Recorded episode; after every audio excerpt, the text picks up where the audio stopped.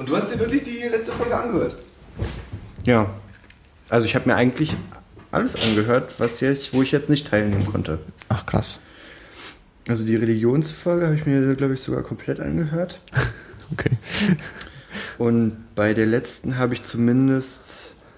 Also das mit Rosetta habe ich nicht mehr mitbekommen. Mhm. Und den Musikteil halt nicht. Aber ansonsten habe ich mir auch alles angehört. War ja übrigens eine sehr coole Folge, fand ich ja. Ja. Und ähm, ich habe es auch nicht so bloß zum Berieseln so wahrgenommen, sondern saß dann echt da und dachte so, oh Gott, da würdest du auch so gern was zu sagen. Übrigens, exponentieller Wachstum Mhm. als Gegenstück zu Grad, also Gradlinig Linearen, ja. kam nicht. Ja, Habt ihr kam- immer nach diesem Wort gesucht? Ja, das kann gut sein, das passiert öfter mal. Da, ich habe ich hab schon zwischendurch gedacht, boah, Hast ins Mikrofon Warum? geschrien. wenn es live wäre, würde ich hätte sofort angerufen und gesagt, ihr sucht das Wort exponentiell. wie oft ich das hab, einfach, dass ich einen Podcast höre und dann äh, äh, genervt bin, weil dann, ähm, und das ist so witzig, weil da sitze ich in einem Podcast, äh, höre ich einen Podcast an, der geht zwei Stunden, das sind zwei kluge Menschen, die reden über Ja. Dinge und bringen mir so viel für umsonst bei in diesen Ja. zwei Stunden, ja. Und ich denke mir dann so, oh Mann, der Film hieß aber äh, Ja, Batman ja, wie. Superman, ihr Blödmänner, sowas.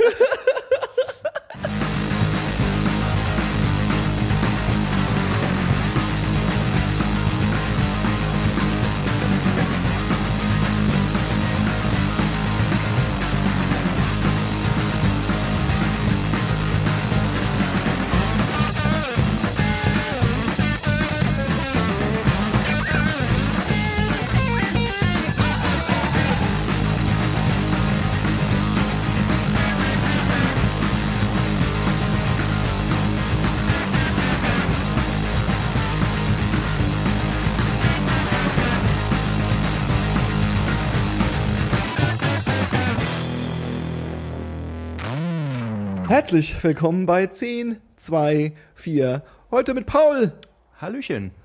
und schon wieder nur mit mir, Johannes. Naja, schon wieder. Ja, wir zwei haben das tatsächlich schon einmal nur zu zweit gemacht, Paul. Ist aber auch schon wieder eine Weile her, oder? Das war auch ganz gut. Also fand ich auch. Und noch würde ich sagen, es ist ähm, eine Ausnahme. Also oder der Ausnahmezustand.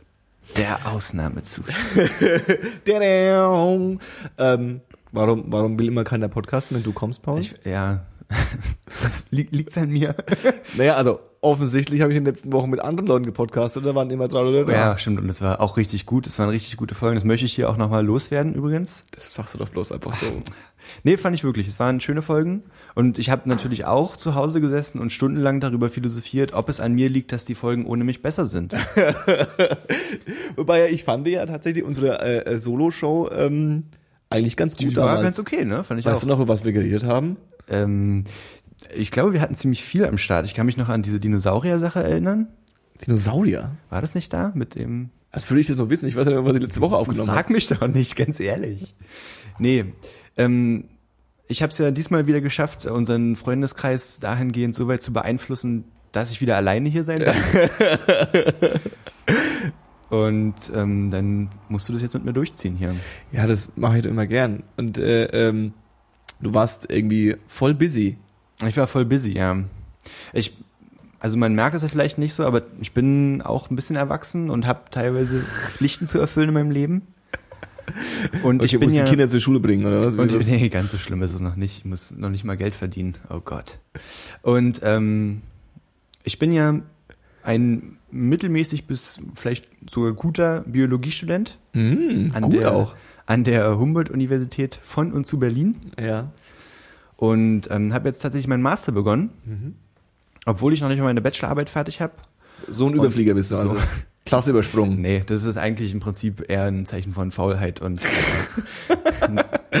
nicht aus dem Arsch kommen und so. Aber mh, demzufolge hatte ich jetzt in letzter Zeit mega viel zu tun und war deswegen nicht immer zur Verfügung. Wieso macht man eigentlich einen Master? Also, du bist, du studierst ja was Echtes. Ja, Und dann, und dann auch so an an so einer echten Universität. ja. Und dann machen das schon viele, oder? Ja, das, ich, also ganz ehrlich, das ist eine gute Frage. Ich weiß das gar nicht so. Viele, sowieso gilt halt so diese Urban Legend, dass die meisten Biologen Taxifahrer werden. Mhm. Und ähm, wenn du dich so, Hast du einen Führerschein? ich bin, ja. Echt? Aber, ja. Hey, hallo. Ich will noch nie Auto fahren Du, sehen. du unterschätzt mich völlig. Ich merke, das ist noch nie Auto fahren, wie auch in Berlin so. Du ja, wenn du das nächste Mal umziehst, dann fahre ich deine Karre, wenn du möchtest. Boah, geil. Ähm, Nee, die Sache ist, ich bin ja jetzt auch schon eine Weile in so einer Arbeitsgruppe. Zwar, also ich war auch schon da angestellt eine Zeit lang, aber haupt, hauptsächlich, weil ich da meine äh, Bachelorarbeit schreibe. Ja. Und dann hast du halt nach und nach ein besseres Verhältnis zu zumindest deinem Professor und vielleicht auch zu anderen und so und kriegst so ein bisschen mit, was abgeht. Und anscheinend ist es wirklich definitiv nicht leicht, ähm, mit einem fertigen Biologiestudium sofort irgendwo Millionen zu machen. Ja. Aber ich glaube, es ist heutzutage in keinem Studium mehr. Also Ja, wenn so der, der O-Ton ist schon, dass die, dass die Studiengänge überlaufen sind. Ja. Und das ist auch bei uns ganz genauso. Also wir nehmen viel mehr Studenten auf, als die Uni eigentlich tragen kann, habe ich das Gefühl. Mhm. Und darunter leidet natürlich auch an manchen Ecken so der, der Studienverlauf und die, die Qualität vielleicht sogar auch. Ja, das ist also diese alte Diskussion. Es ne? ist natürlich, ich weiß gar nicht, ob ich das überhaupt laut sagen darf, aber ich denke halt, so ist es leider mal. Und so wird, das wird ja auch jeder bestätigen. Die Mediziner meckern ganz genauso wie die Sprachwissenschaftler, denke ich. Ja, ich glaube, das, das, das, das ist dieses, dieses Gespräch hatte ich schon sehr häufig mit äh, angehenden Studenten, mit fertigen Studenten, mit Studenten, die vor langer Zeit mal studiert haben. Dass so, also A, irgendwie das Studium ist nicht mehr das, wie es früher mal war, okay. Und einer der Gründe ist halt, ähm, dass äh, viel mehr Leute studieren und das ähm, ähm, nach wie vor, äh, äh, also dadurch, dadurch, dass es viel mehr Leute studieren, ist so ein bisschen dieses ähm, ganz assi gesagt, ich äh, äh, nehme das Studium als ich erkenne mich selbst und äh, erlebe mich und äh, baue mein intellektuelles Selbst irgendwie auf, äh, äh, so ein bisschen dahingerafft worden. Und die meisten Leute studieren halt ähm, weil man studieren sollte, weil dann ist es irgendwie, dann wird man nicht Hartz, äh, Hartz-IV-Empfänger und sehen das so als Lösung. Und es wird auch von vielen Leuten, zum Beispiel Bayern ist ja so irgendwie das, das, das Land mit den meisten Studienanfängern, also mit den meisten Abiturienten und den meisten Studienanfängern. Und ähm, äh, die äh, äh, äh, Brünfen, Brünfen sich damit. Die, die, die, die finden es auch ziemlich cool. Ja. Und äh, ähm, Ich habe gerade echt überlegt, was du Kur- sagen kur- kur- kurz ein Wort verloren. Ja, ja, okay. Und dann, wieder- und dann wieder so, ja, nee, ich finde es gut. Wie ne, heißt denn das, wenn man sich, äh, wenn man sich selbst damit äh, äh, ähm, Brüsten. Brüsten, die brüsten sich damit, die Brüsten. Brüste. ja, und äh, schön. Und ähm, die brüsten sich damit.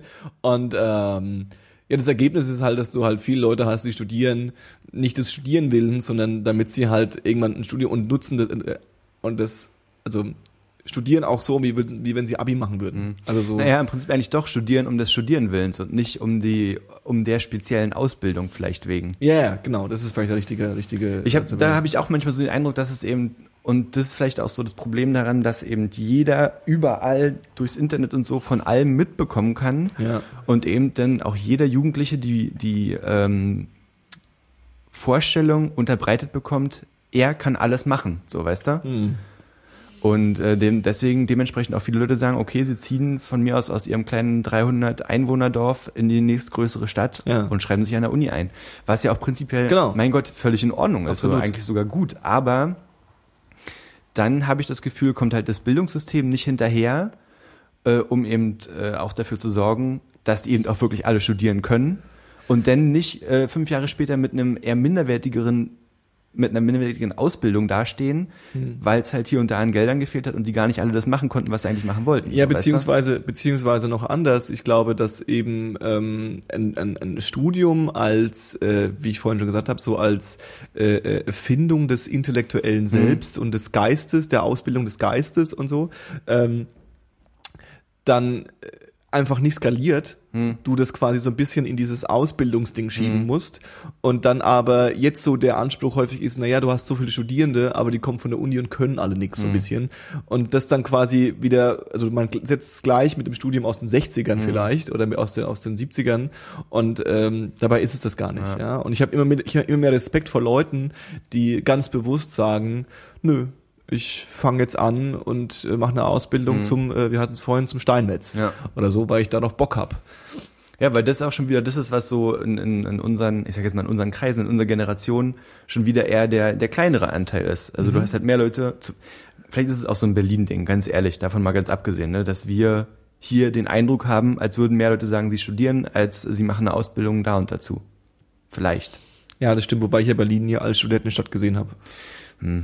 Ja, Berlin hat vielleicht auch zu viele andere Sachen, um Ja, das zu sagen, ist- das ist eine Studentenstadt. gehst ein bisschen meine, unter als Student nicht auf jeden. Münster oder Heidelberg oder so. Ja, vor allem, weil du so viel, ich habe auch jetzt neulich jemanden kennengelernt, die hat die studiert, hat studiert in, ähm, fuck, ich glaube in Brandenburg, in der, in der Stadt Brandenburg. Die haben eine Uni? Ich glaube schon, ich glaub, vielleicht irre ich mich auch gerade, aber es war so wirklich so eineinhalb Stunden weg von Berlin. Ja. Und sie haben gesagt, so, alle, die da studiert haben, die haben in Berlin gelebt. Das heißt, sie sind alle jeden Tag eineinhalb Stunden dahin gefahren und äh, haben da ihr Kram gemacht und Ja. sind wieder nach Hause gefahren. Da ja kommt mit da Fra- gar kein Studentenleben auf. Mit eigentlich. Frankfurt ganz genauso. Ja. Also das ist halt Frankfurt eine Stunde. oder? Ja, ja, ja, ja, natürlich Frankfurt oder. Äh, ist halt eine Stunde Zugfahrt Mhm. und dann hast du, wenn du Frankfurt eben kennst, hast du auch halt keinen Bock da zu leben Mhm. nebenbei dann, ne? Und dann ist es halt, ist glaube ich sogar eine recht coole Uni eigentlich. Ich glaube, dass die gar nicht so verkehrt ist.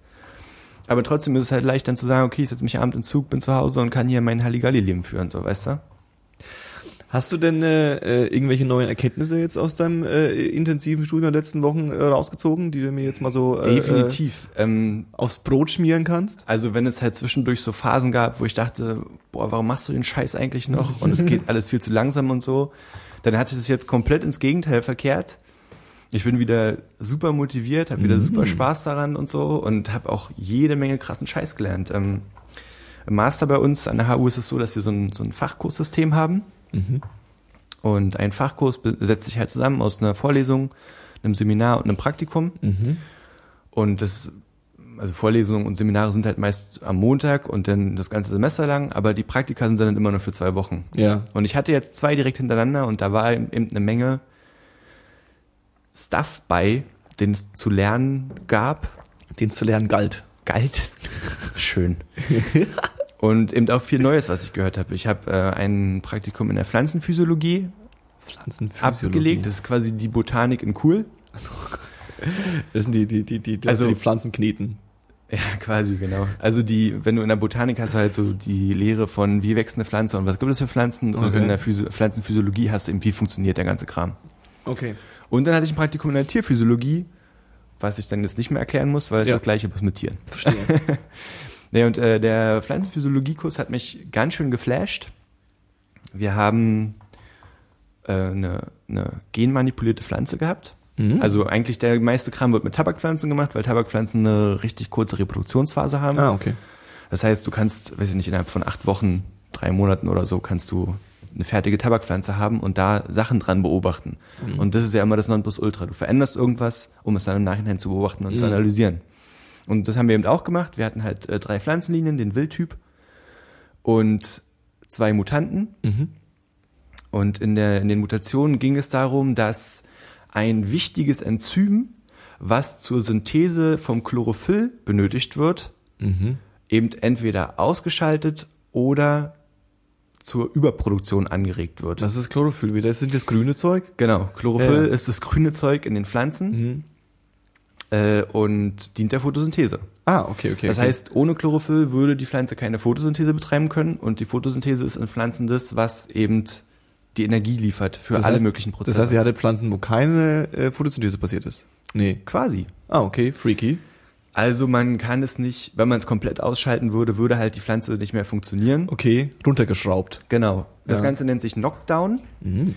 ein Gen-Knockdown. Das heißt, man hat äh, durch ein Verfahren, ich weiß gar nicht genau, welches Verfahren wir hatten, es gibt mehrere, kann ich auch gleich nochmal erklären, hat man dafür gesorgt, dass ein bestimmter Genabschnitt, also ein Gen, Mhm. ähm, nicht mehr exprimiert wird. Expression, Genexpression ist quasi der Übergang von einer DNA zu, zum Protein, wenn du so willst. Ah, okay, die Übersetzung von der Information Genau. im Gen Genau. zu, also Gene sind ja im Endeffekt Informationsstränge, ganz assi Genau, gesagt. genau. Ja, ja, genau.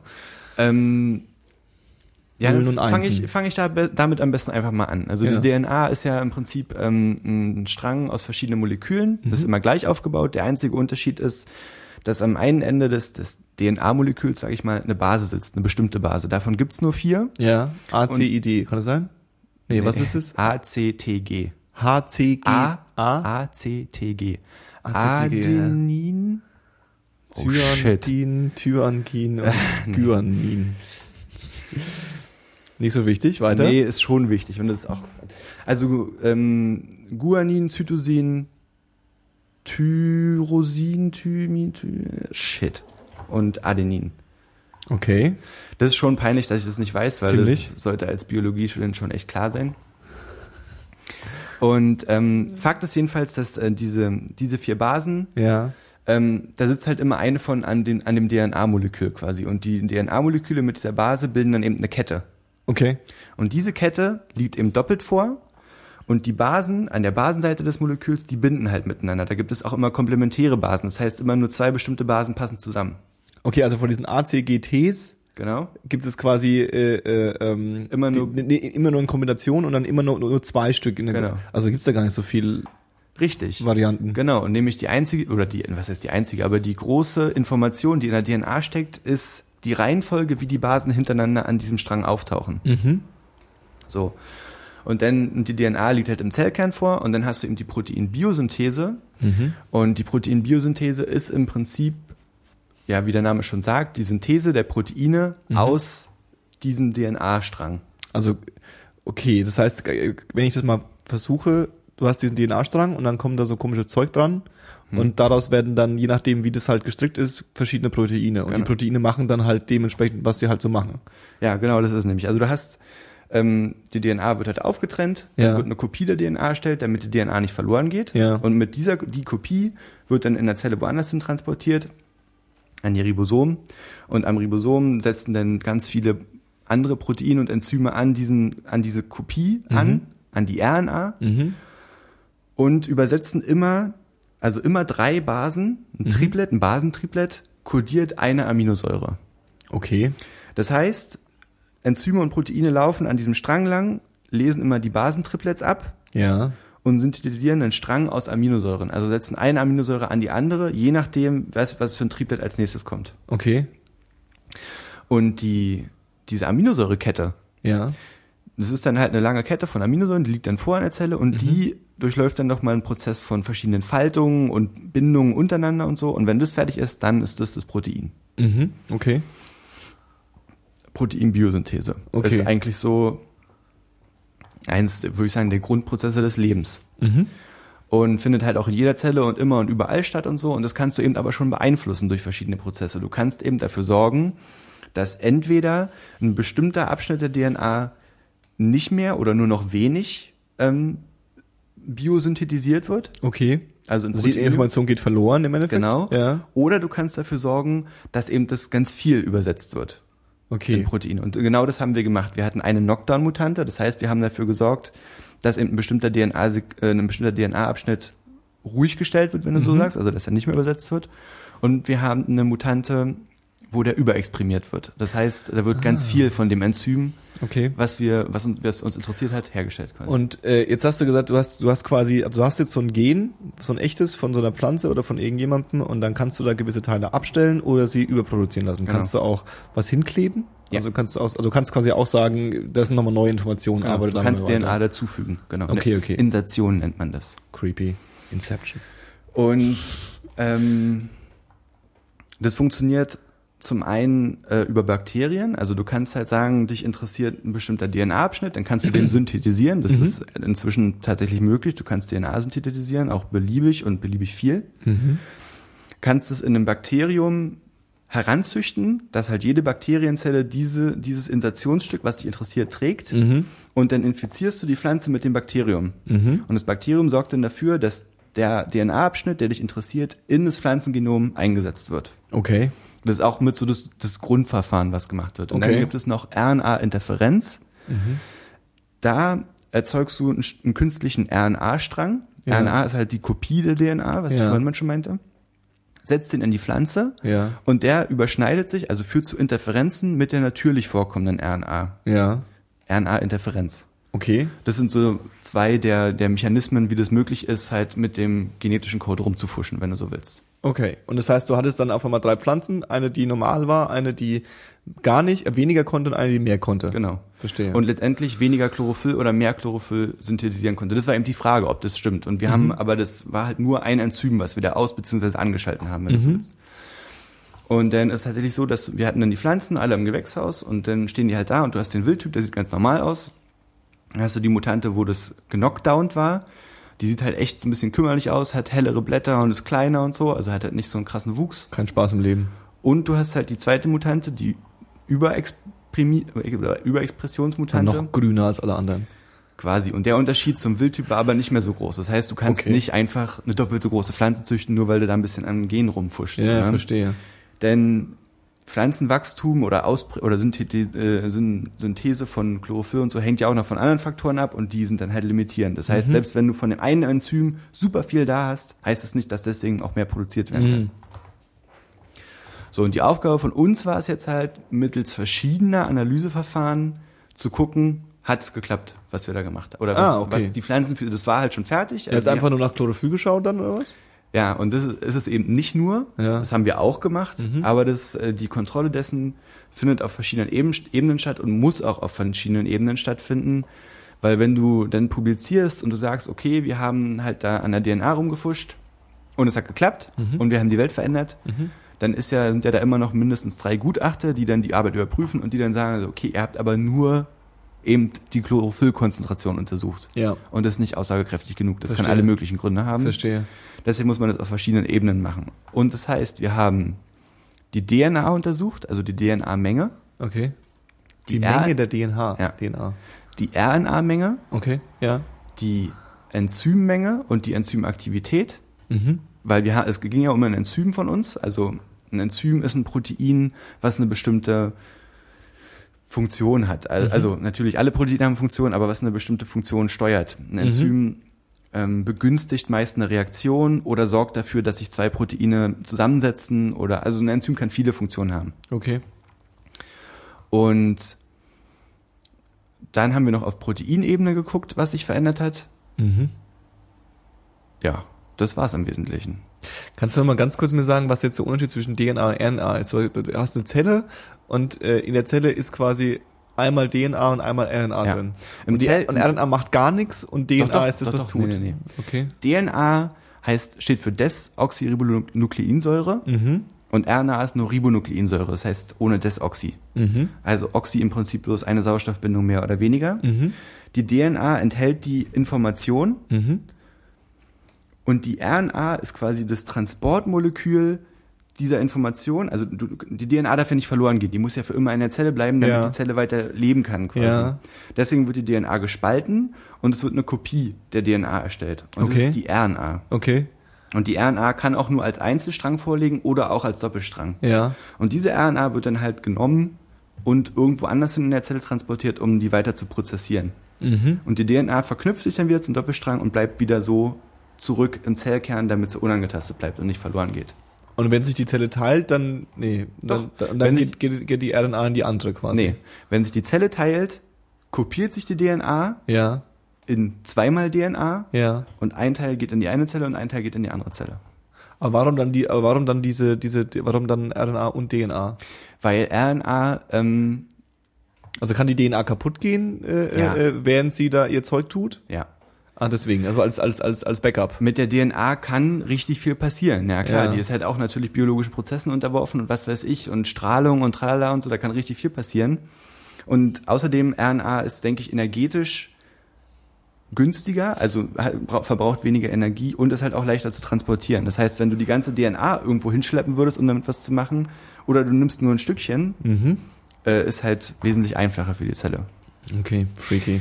Ähm, ich bewege mich auf einem super oberflächlichen Level Ja, hoffe ich und doch. ich hoffe, ich sag nicht zu viel falschen Scheiß. Wahrscheinlich tust du das. Aber wahrscheinlich wird es eh keiner meiner Professoren hören, deswegen fuck it. ja, das ist ja wie immer, das haben wir uns letztes Mal ja angewöhnt.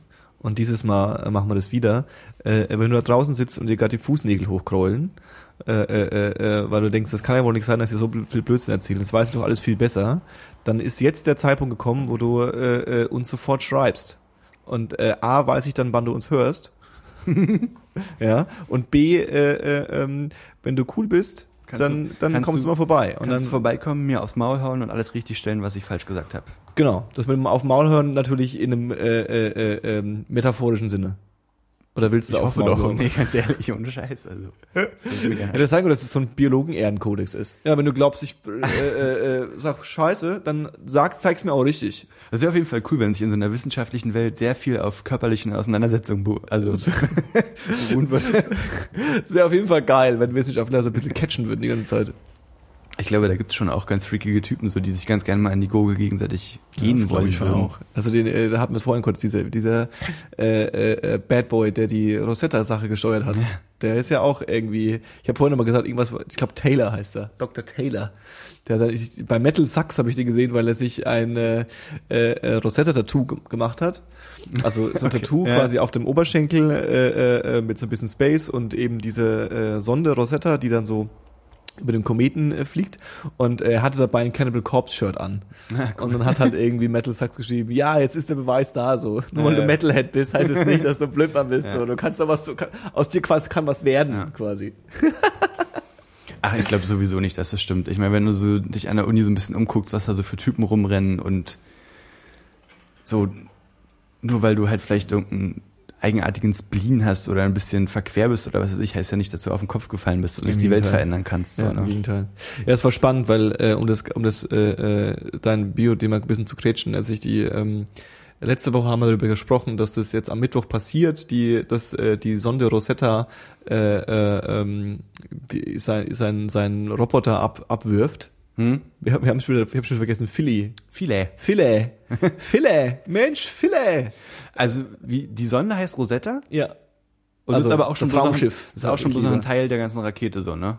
Denke ich mal. Naja, das, nee, die Rakete ist ja sowieso, sobald die, also die Rakete ist ja nur dafür da, damit das Zeug in Orbit kommt. Ja, aber ich brauche jetzt, wie weit ist dann der Asteroid eigentlich weg? 500 Millionen Meilen, habe ich So, gelesen. dann muss es ja trotzdem bis dahin kommen. Und klar Ja. brauchst du bloß diesen Startschub, um das Gra- Gravitationsfeld der Erde zu verlassen. Richtig. Aber die brauchen dann immer trotzdem noch ein bisschen Schub, um zu steuern und Das so, haben die halt anzukommen. unglaublich klug gemacht. Und zwar ist, das- hat das Ding Schwung geholt. Okay. Das ist ja 2004 gesta- äh, abgeschickt worden Ah, okay. und äh, ähm, das hat äh, äh, einmal Schwung um die Erde geholt und ist dann quasi, ich, Ach das so. kann man schwer beschreiben, aber ähm, 2D-mäßig die ganze Zeit im Kreis quasi Mhm. geflogen, hat sich dann immer Schwung geholt und ist dann einmal äh, äh, sogar zum Mars und hat am Mars nochmal einen Schwung geholt Ah, okay. und dann nochmal im Erdorbit dann noch zweimal Schwung geholt und ist dann quasi hatte genug äh, äh, Energie, um, um Mhm. wegzufliegen. Das macht man ja ziemlich häufig, dass man äh, äh, ähm, ja, bei so Langstreckenflügen äh, ähm, sich einfach die Gravitation von anderen Planeten Ja. nochmal noch mal nutzt und äh, äh, äh, um dann hinzukommen. Das heißt, das Teil selbst hat wahrscheinlich klar irgendwie ein paar Düsen, Ja, um ja. sich so ein bisschen zu justieren, aber tendenziell äh, äh, hat sich hat sich die Energie vor allem durch durch äh, durch Gravitation von anderen Planeten Naja, du, also musst ja, weil du musst es ja dann auch wieder abbremsen. Sonst Ja, ja, würde ich einfach mit Richtig. Mopsgeschwindigkeit Oder ein bisschen steuern. Genau, genau, genau. Und jetzt ist das Ding irgendwie, das habe ich letzte Woche schon erzählt, seit August äh, fliegt es da um die, äh, um diesen, um diesen Kometen rum. Und äh, Mhm. Was ist es ähm, ein Komet, ja? ist ein Komet, ja. Okay. Genau. Und Komet, äh, Staub und Eis. Quasi. Okay. Dreck. Dreck We- Weltalldreck. Ja. Deswegen aber auch so spannend, weil ein, ein Klotz Eisen Hm. äh, wäre jetzt nicht so spannend gewesen anzuschauen, weil es halt Eisen. Mhm. So, also da ist wahrscheinlich noch viel mehr dabei, aber äh, äh, bei so bei so Staub und Dreck kann man halt relativ gut rausfinden, wo das so war und was da so unterwegs ist. Und Mhm. die Hoffnung ist ja äh, äh, nichts Geringeres als der Ursprung des Universums und der Ursprung der, des Lebens auf der Erde sogar. Also es gibt ja die Theorien, äh, dass äh, ähm, das Leben auf der Erde unter anderem dadurch entstanden ist, dass biologische Masse äh, ähm, auf äh, ähm, dem Planeten gelandet ist. Also über Kometen. Ach, echt, ja? Ja, ja, die Theorien Okay. gibt's, dass quasi, äh, ähm, also ich weiß nicht, ob es jetzt direkt biologische Zellen waren oder ob es einfach, äh, äh, ähm, was weiß ich, irgendwelche, keine Ahnung, Enzyme waren, Ja, ja. die da irgendwie dazu führen. Aber die, die, die, es gibt eine Theorie, dass quasi der Ursprung des Lebens äh, ähm, von außen noch, also von außen klingt das so doof, aber alles, was wir auf der Erde ja haben, gibt's ja auch überall auf dem im Universum. Mhm. Ja, also das ist ja, äh, äh, wir sind ja alle aus dem gleichen Zeug gemacht und äh, ähm, die, die Hoffnung ist halt, oder eine Theorie ist, dass das dadurch gekommen ist und danach wollen sie halt auch suchen. Also es könnte theoretisch sein, dass die da irgendwelche Zellen oder irgendwelche biologischen Massen finden könnten. Äh, ähm, freaky war bloß, ähm, ich habe dann, ich habe diese Live-Übertragung angeschaut und das hat dann auch so wieder zu dem Klischee gepasst, natürlich auch super romantisch. Du siehst halt dann so die Leute, die das machen und das ist halt, naja, da ist halt alles irgendwie dabei. Es sind zwar alles irgendwie Wissenschaftsnerds, Mhm. aber das sind so Typen, weißhaarige Typen im Anzug, aber auch eben dieser Typ mit irgendwie äh, äh, äh, Zu Matt- tätowierten Armen. Genau, und- zutätowierten Armen und, und, und komischem Frauenshirt und dann eben auch der Chef, der Italiener war, der dann auch irgendwie, als das Ding dann gelandet war, irgendwie äh, freudeschreiend Cazzo, was äh, Scheiße heißt. so, yes, so quasi ja. gelandet ist und ähm, die äh, hatten wohl mega Probleme, weil, äh, so ich habe das auch nicht ganz im Bilde, aber ähm, ein wichtiger Punkt war, der, diese Sonde ist ab, also diese, diese Waschmaschine, Philly ist abgelassen worden und äh, äh, hätte sich quasi mit einem mit einem äh, mit so einer Harpune in dem äh, äh, ähm, in dem Kometen festhaken Ja. sollen und das hat nicht funktioniert die hatte wohl eine Fehlfunktion Okay. und äh, das Ding ist gelandet und ist dann drei äh, zweimal gehopst das ist so Ah, tonk shit. Ja. tonk tonk und dann ist es irgendwo stehen geblieben und es steht wohl jetzt auch das haben sie an den Sensoren entdeckt Verkehrt. nur, nee, nur auf zwei Beinen nicht Ah, auf drei das steht schief und äh, sie konnten aber alle, so wie ich es verstanden habe, alle äh, essentiellen ähm, Messungen vornehmen. Das Problem ist bloß, dass sie, dass die Energie jetzt alle ist. Also sie wussten, dass die Energie für das Ding für zweieinhalb äh, Tage hält und äh, die sind ja nicht doof. Also die werden wahrscheinlich alle wichtigen, essentiellen äh, wissenschaftlichen Arbeiten genau in diesem Zeitfenster schon abgefackelt Ah, ja, haben.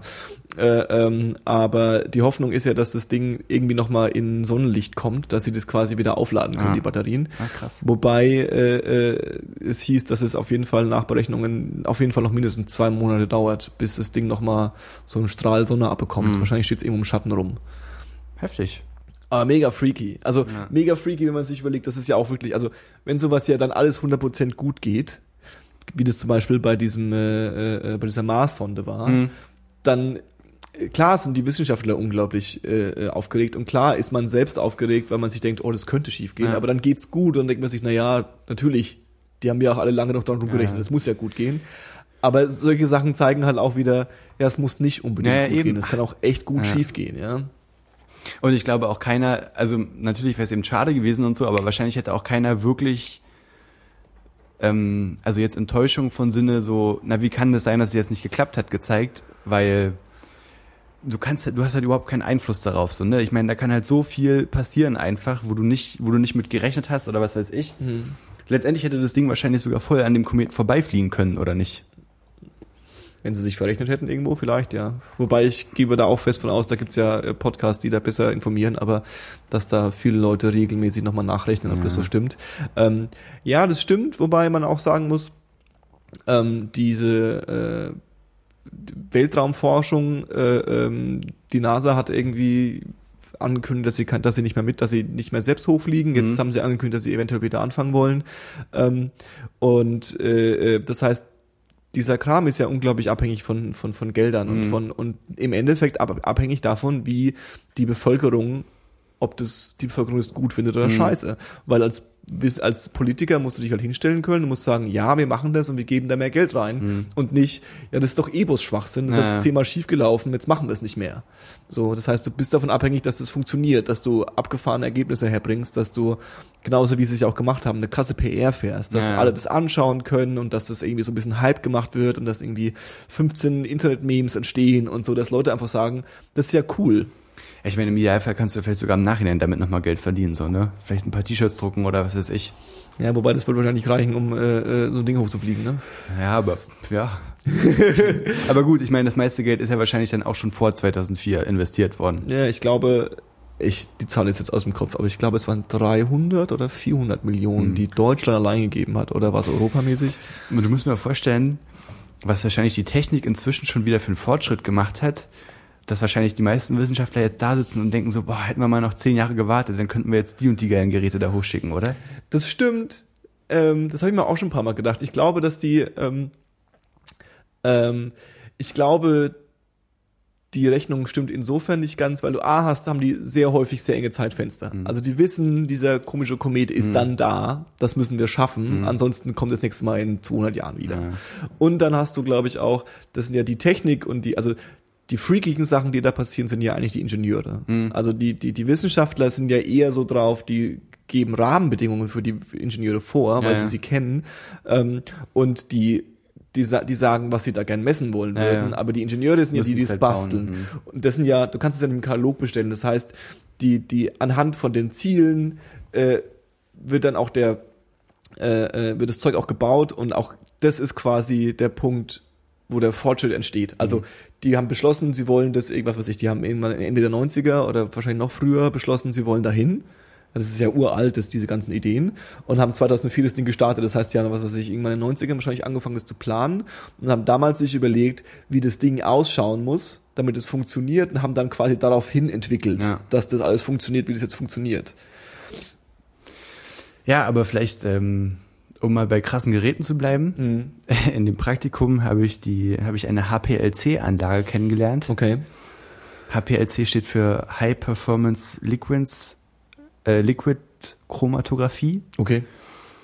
Und ähm, weil ich ja dann vorhin meinte, wir haben es auch auf Proteinebene gemacht. So, Ja. ne? Das heißt, du nimmst dann, haben wir, dann haben wir so die, die, also Blattmaterial geerntet und das über verschiedene chemische und mechanische Prozesse halt so weit eingestampft und ähm, biologische Materialien so weit aufgetrennt und zerstört, bis eben nur noch die Proteine vorlagen. So, Ja. ne? Und dann hast du halt wirklich so ein kleines Gefäß, da ist halt so ein bisschen Saft drin und da ist, sind halt nur noch die Proteine, die in diesem Blattmaterial waren, die liegen dann davor. Mhm.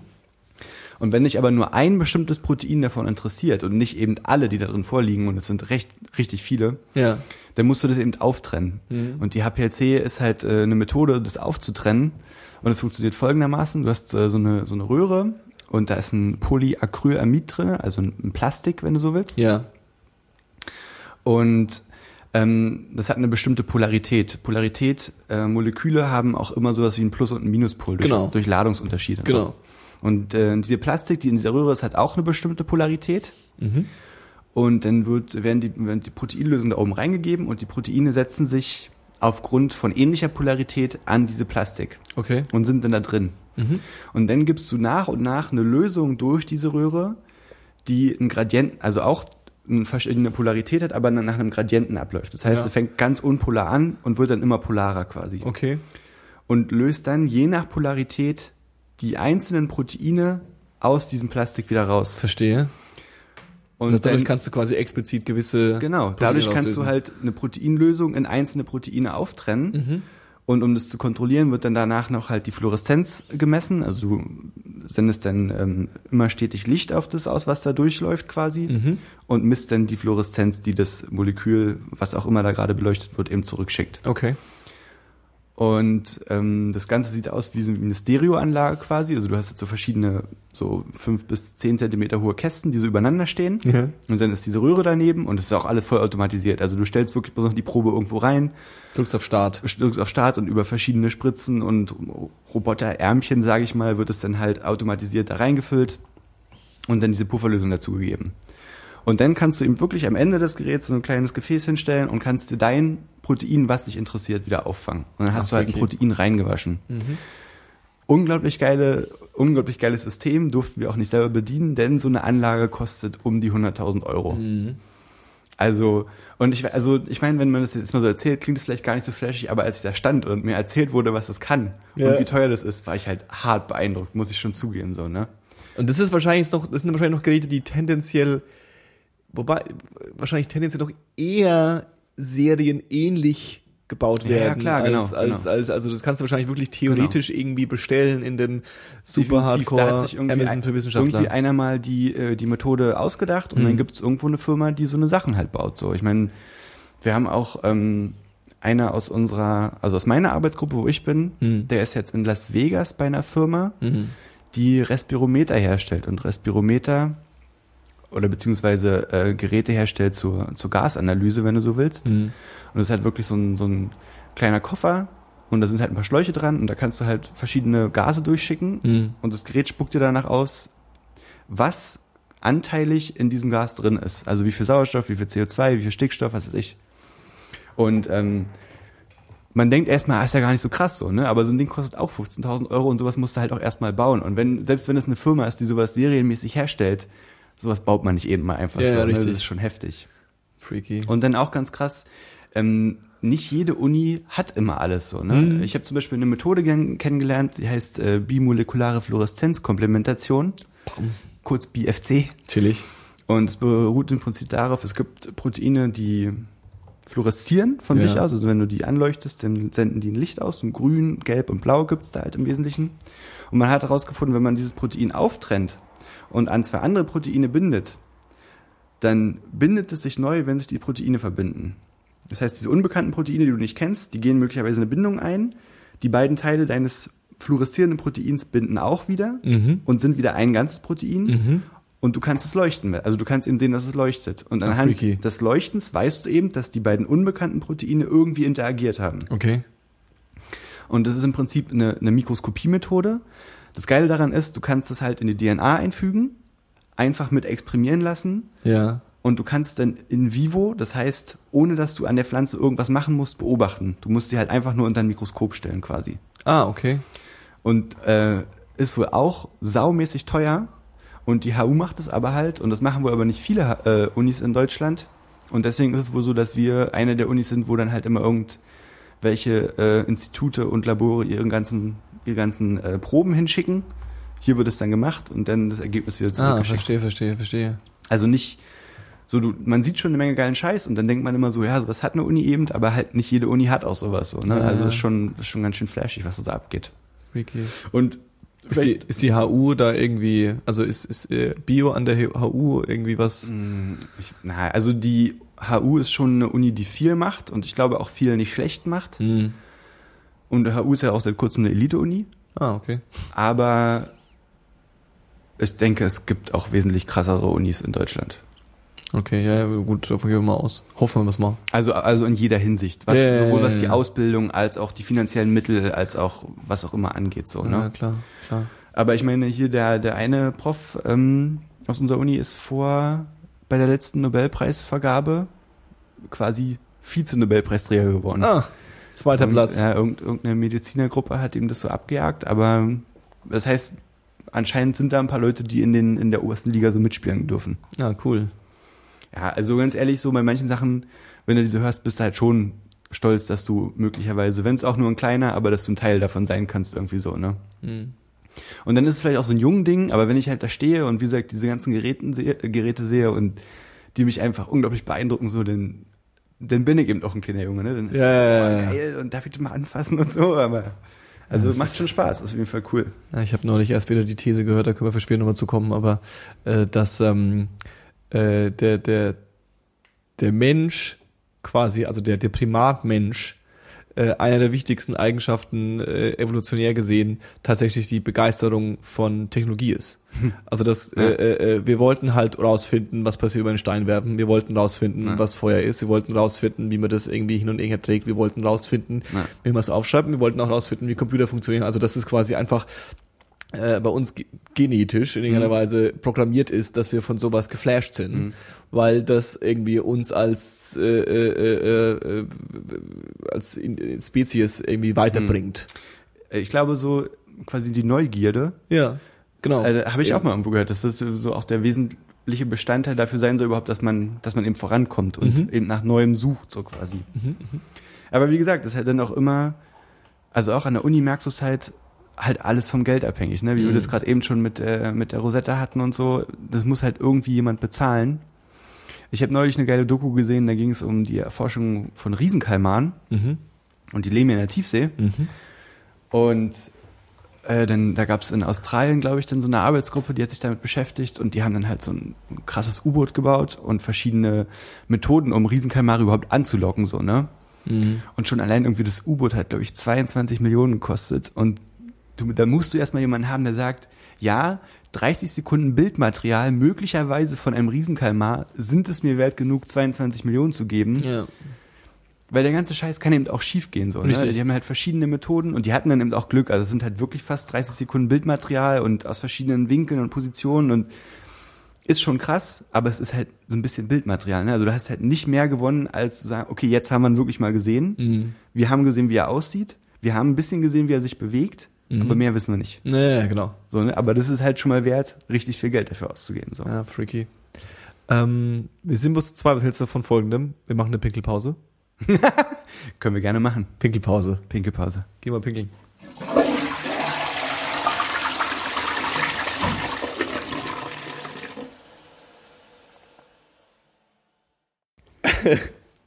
da sind wir wieder. Ich habe es gar nicht mitbekommen, wir haben ganz schnell geklatscht. Ganz schnell gespült. Was ist denn los mit dir? Ich habe alles verlernt jetzt in den zwei Minuten.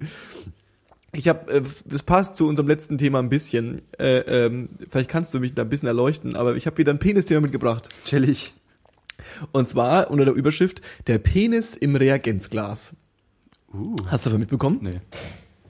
Und zwar habe ich äh, äh, ähm, äh, davon gelesen, dass jetzt quasi den ersten Wissenschaftlern, was ist den ersten Wissenschaftlern, äh, äh, es eine Methode gibt, die sich mittlerweile als sehr ähm, erfolgsversprechend äh, rausstellt, um einen äh, Penis in, ein, in einem Reagenzglas zu züchten, so ganz banal gesagt.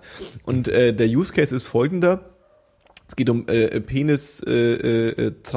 Mhm. Also es geht darum quasi Leute, die aus irgendwelchen Gründen keinen Penis haben. Ich gehe mal davon aus, dass das auch mit vielen anderen Körperteilen möglich ist, die jetzt keine äh, nicht so sehr komplex unterwegs sind, wobei wahrscheinlich der Penis tendenziell sehr komplex ist, aber jetzt ich glaube mit der Hand funktioniert es jetzt nicht. Ja. Ähm, und zwar äh, äh, ähm, passiert Folgendes: äh, Es gibt einen Spenderpenis. Das muss es geben quasi. Also Okay. irgend so ein Typ nippelt ab und gibt seinen P- äh, äh, Pimmel frei und äh, ähm, Sein Pimmel frei. Glaubst du, es gibt mehr, also glaubst du, glaubst du, welches Körperteil, ich glaube, das Gehirn ist das Körperteil, was die meisten Leute nicht hergeben wollen, ne?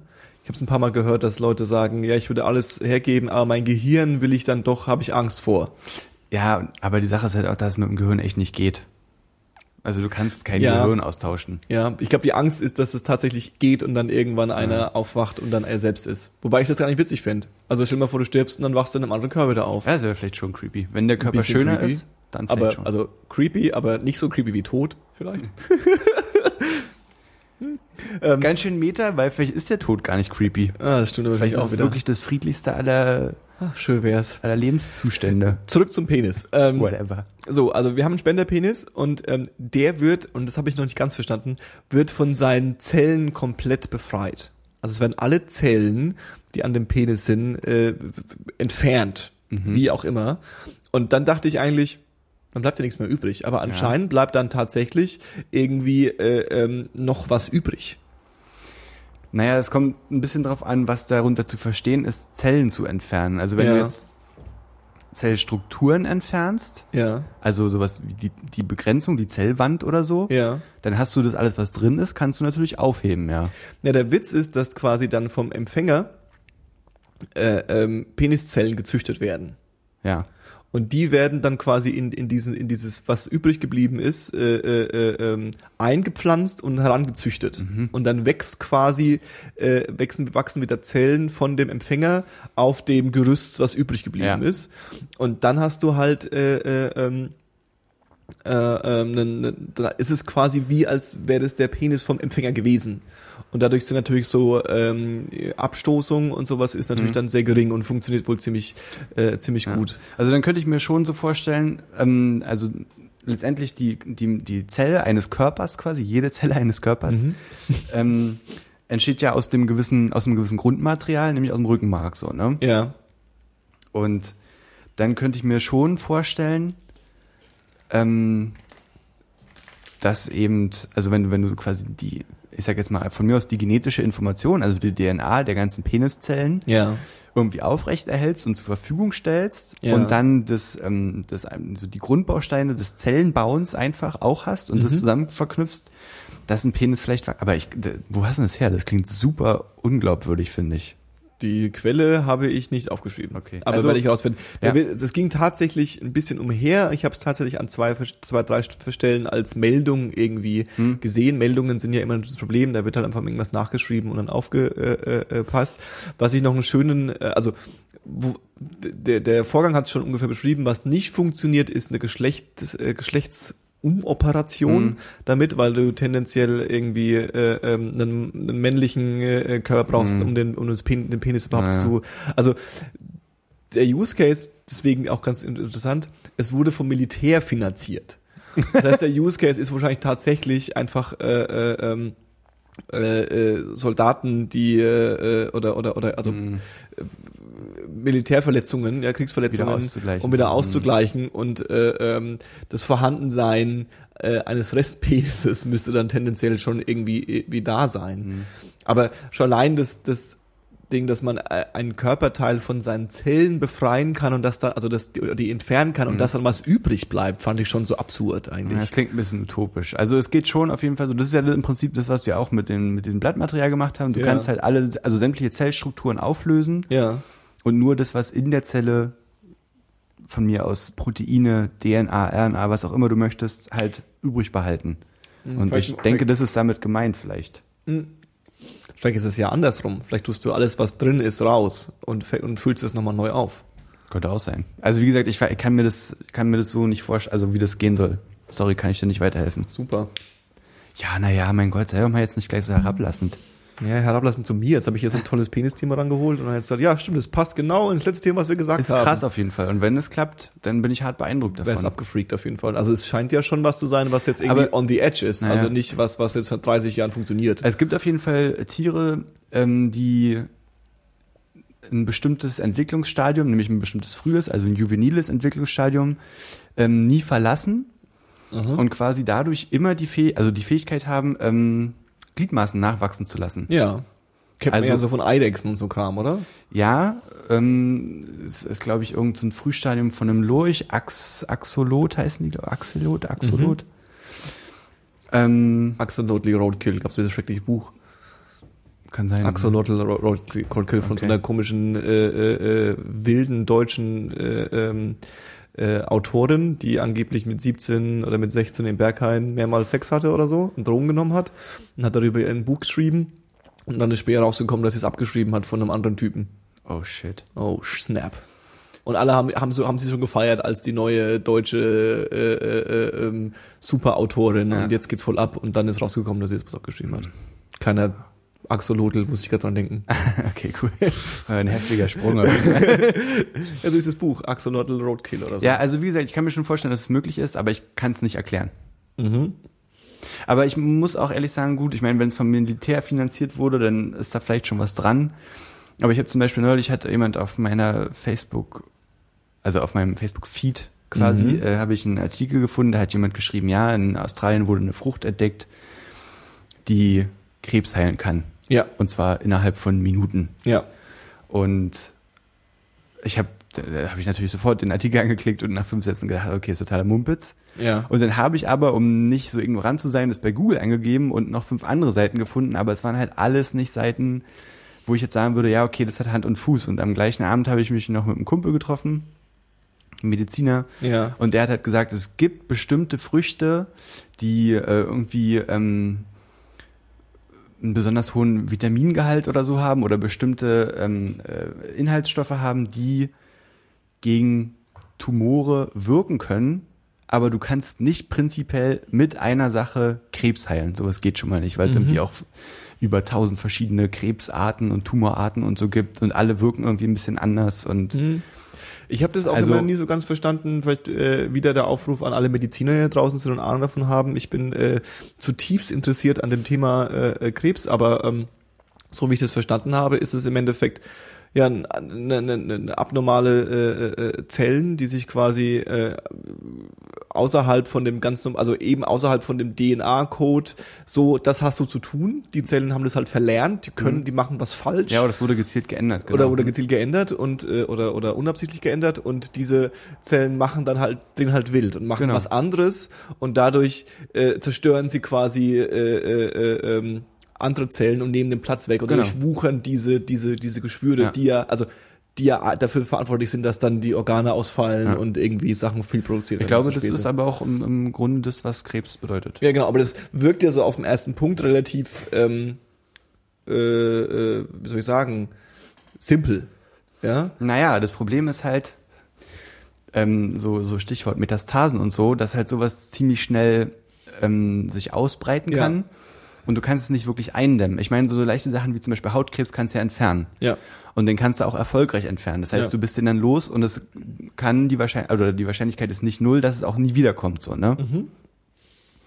Aber wie Wenn schon du, gesagt, so der Witz an der Wirkungs- ist, wenn du halt eine vergisst so ungefähr, Genau, dann ist es schon wieder, geht's hast wieder du halt den. Fehler Ja. weiter intus. Und, und ähm, wie gesagt, die Wirkungsmechanismen sind dann wohl so vielseitig und unterschiedlich und können sich, glaube ich, auch ändern so im Laufe der, der Zeit, dass du eben größtenteils einfach nichts dagegen machen kannst. Das Abgefreakte ist halt, dass und, du ganz kurz noch, und das Problem ist halt größtenteils auch, wenn der Krebs irgendwo sitzt, wo du halt nichts dagegen machen kannst, also in Mhm. irgendwelchen wirklich lebenswichtigen Stellen, an irgendwelchen Organen oder so, dann, dann geht's halt nicht. Weil wenn du da was kaputt machst, dann ist halt Schluss. Richtig, und äh, ähm, der, der, die Problematik bei der Heilung ist ja, dass du im Endeffekt ähm, eigentlich, wie wir es ja schon hatten, eigentlich gegen körpereigene Zellen vorgehen Ja. musst und die äh, so Chemotherapie und Bestrahlung und dieser ganze Spaß, den es da gibt, ähm, die machen ja eigentlich nichts anderes als Zellen zerstören und die sind ja immer so schlimm für die äh, äh, Patienten, weil halt auch extrem viele normale gesunde Zellen zerstört werden. Also du zerstörst deinen Körper an gewissen in gewissen Stellen oder in gewissen Bereichen äh, äh, teilweise fast komplett, um in der Hoffnung, dass du damit alles ab, andere Mhm. äh, abnebelst. Und je, je, nach, je nach Medikament und je nach Kram versuchst du halt auf gewisse gewisse Zellen auszulassen, gewisse Zellen Mhm. besonders anzugreifen, aber im Endeffekt hast du immer extrem viel Kollateral, Kollateral Das Schlimme ist auch, dass du das Immunsystem vorher ausschalten musst, um, um damit erfolgreich zu sein. Und damit ist halt der Körper super anfällig für allen möglichen Kram. Ja. Also ich habe ganz kurz nochmal äh, die Google angeworfen und die Quelle gefunden und ich habe mich richtig entzogen. Äh, Die Quelle war The Guardian.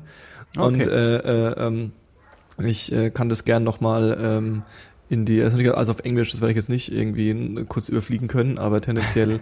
Lies doch ähm, einfach vor. Das ist auch schon so ein schönes Stock-Image von so einem Wissenschaftler, der so in so in so in diese Schalen mit so Pinzetten was reintut und Ja. so. Also ich Schön. suche auch die ganze Zeit, ob da ein Penis zu sehen ist, aber ich glaube, das ist nicht so. Das wäre natürlich cool, wenn er so einen künstlichen Penis in der Hand hat. Einfach. Ah, das wäre- wäre mega chillig einfach. Obwohl das auch geht. super unseriös wirken würde. Naja, so ein Naja, Penis naja. kann man schon mal in die Hand nehmen, finde ich. Okay, ich, Auch ein Fremdpenis. Johannes, ich habe das Gefühl, Gefühl, ich verliere dich. Keine Angst vom Fremdpenis. ähm, wir können ja mal auf Themenbereiche zurückkommen, wo wir, wobei bei Biologie bist du ja sicher, aber wo wir jetzt beide wieder äh, in, in, in, in, in flaches Fahrwasser. Ach so, okay. Ich dachte, du sagst jetzt, wir können äh, Gebiete abdriften, wo wir wirklich Ahnung haben. Das wäre ja, das wäre ja in offensive. solchen, mit solchen Formulierungen sollten wir vorsichtig sein. Ja, ja, genau. Stimmt. Ähm, Rap? Hm, Siehst du, da geht's schon los. Geht schon los. Rap. Ja. Rap oder Hip-Hop? Boah, Hip-Hop. Wow. Hip-Hop eher? Was ist der Unterschied? Hip-Hop ist alles, glaube ich. Rap ist halt Rappen. glaube ich auch.